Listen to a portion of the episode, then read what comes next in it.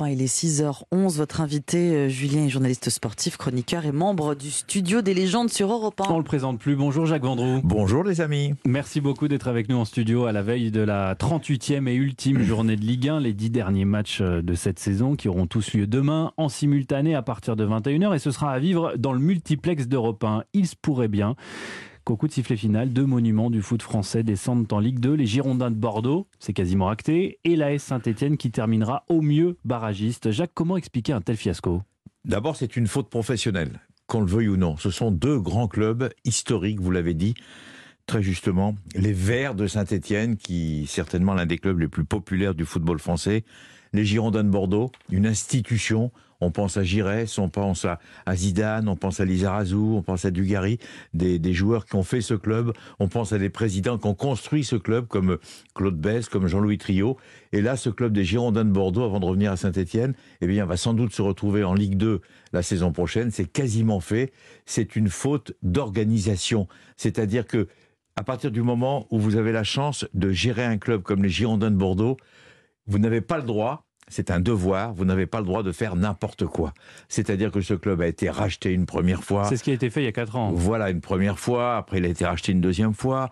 Alors, on parle, on parle toujours des dirigeants. Mais il faut aussi parler des joueurs. C'est-à-dire que si Bordeaux est dernier du championnat, c'est pas par hasard. C'est parce que les joueurs sont moyens, parce que les entraîneurs qui ont été recrutés sont moyens. Donc, si vous voulez, vous arrivez à un moment eh bien, vous êtes dernier du championnat. Bordeaux est dernier du championnat. Donc, il faut repartir complètement à zéro pour essayer d'être positif. Est-ce que c'est presque nécessaire d'aller en Ligue 2 vous voyez ce que je veux dire Pour nettoyer, entre guillemets, tout le passé et essayer, en tous les cas, de reconstruire une équipe. Euh, parce que Bordeaux. passage en Ligue 2, euh, ça peut être bénéfique. Hein. Euh, il n'y a qu'à voir Toulouse, qu'on va retrouver dans l'élite la saison prochaine. Les Toulousains n'ont jamais aussi bien joué au foot qu'à présent. Oui, mais je reviens au Giron. Vous avez raison sur Toulouse, je reviens au Bordeaux. Bordeaux, je le répète, c'est une faute immense. C'est-à-dire que tout est mal géré. C'est une faute collective. C'est une faute collective, mais attention, on a tendance à tirer sur les dirigeants, à tirer sur les, directeurs sportifs, etc. À partir du moment où sont les joueurs sur le terrain, il faut pas se voiler la face, il faut se dire la vérité. Bordeaux n'avait pas les joueurs de niveau pour rester en Ligue 1, tout comme l'AS Saint-Etienne. Mais l'AS Saint-Etienne, c'est encore pire, parce que vous avez deux dirigeants, Bernard Cayazo et Roland Romeillet. Aux abonnés absents non seulement ils sont abonnés absents, donc ils ont investi, c'est vrai, merci pour eux, etc., sauf qu'ils ne peuvent pas se supporter. Ils ne peuvent pas, ils, ne peuvent pas travailler ensemble. Ils vous font croire que ce sont les meilleurs amis du monde. Il y en a un qui habite à Doha, qui ne vient plus à Saint-Étienne depuis quasiment trois ans, et Roland Romeillet qui a été mis un petit peu à l'écart et qui a été remplacé par euh, Jean-François Soucas, ancien joueur, directeur général exécutif, et surtout l'arrivée il y a environ quelques mois de Loïc Perrin pour reconstruire. Donc il y a faute, et donc ça c'est pas normal quand on aime le football. Est-ce que les supporters, les ultras, ont aussi leur part de responsabilité, sachant que la saison a été émaillée d'incidents en tribune, que ce soit à Saint-Etienne ou Bordeaux? Tous les supporters ont une part de responsabilité. Le supporter est important parce que il encourage son équipe.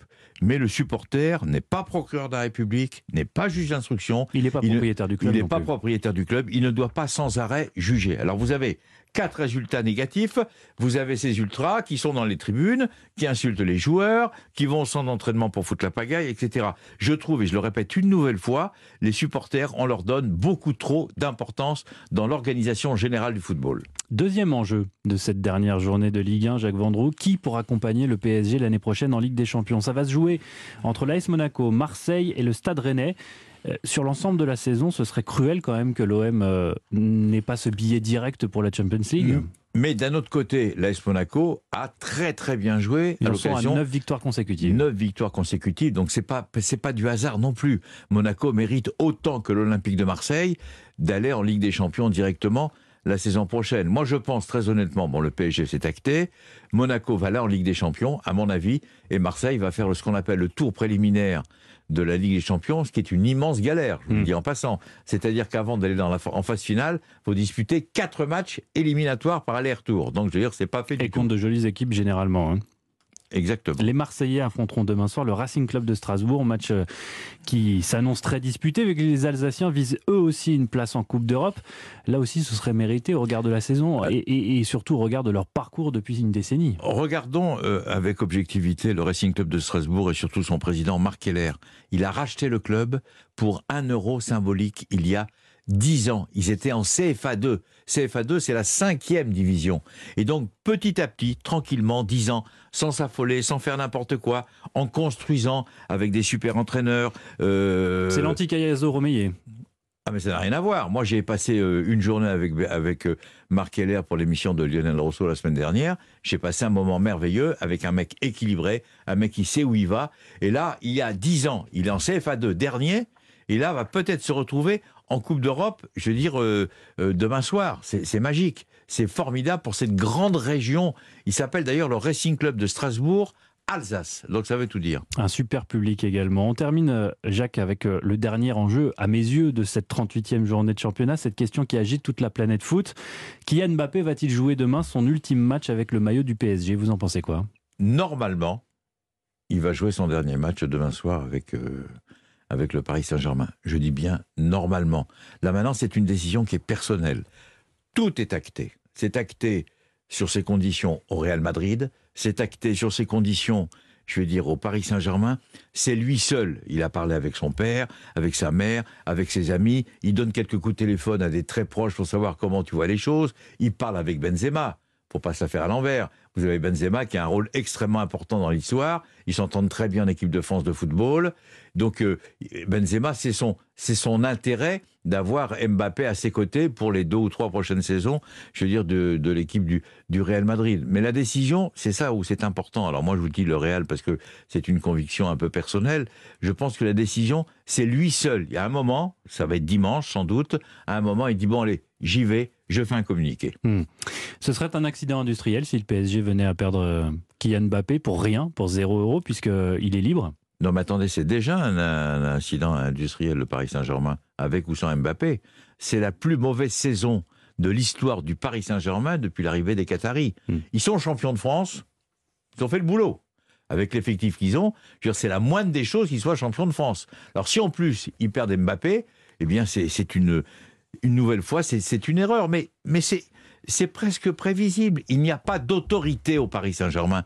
Donc vous avez beaucoup d'argent, vous avez beaucoup de moyens, vous, avez, vous faites des bons matchs, vous gagnez, mais le soir du grand soir, quand vous devez jouer au Real Madrid, vous passez à la trappe. Donc vous ne pouvez pas dire que vous êtes une institution. Ce club a à peine 50 ans. Alors maintenant, si Mbappé s'en va, je ne vous dis pas. Jacques Vendroux, en un mot, un coup de cœur cette saison? Nantes. Nantes. Pour Antoine Camboiret, qui gagne la Coupe de France vous savez, c'est ce néo-calédonien que vous connaissez, le Kanak, qui ne lâche rien, qui est quelqu'un d'extrêmement positif, euh, qui, euh, qui s'entend tant bien que mal avec le, le président Valdemar Kita, mais en tous les cas qui va rester à Nantes.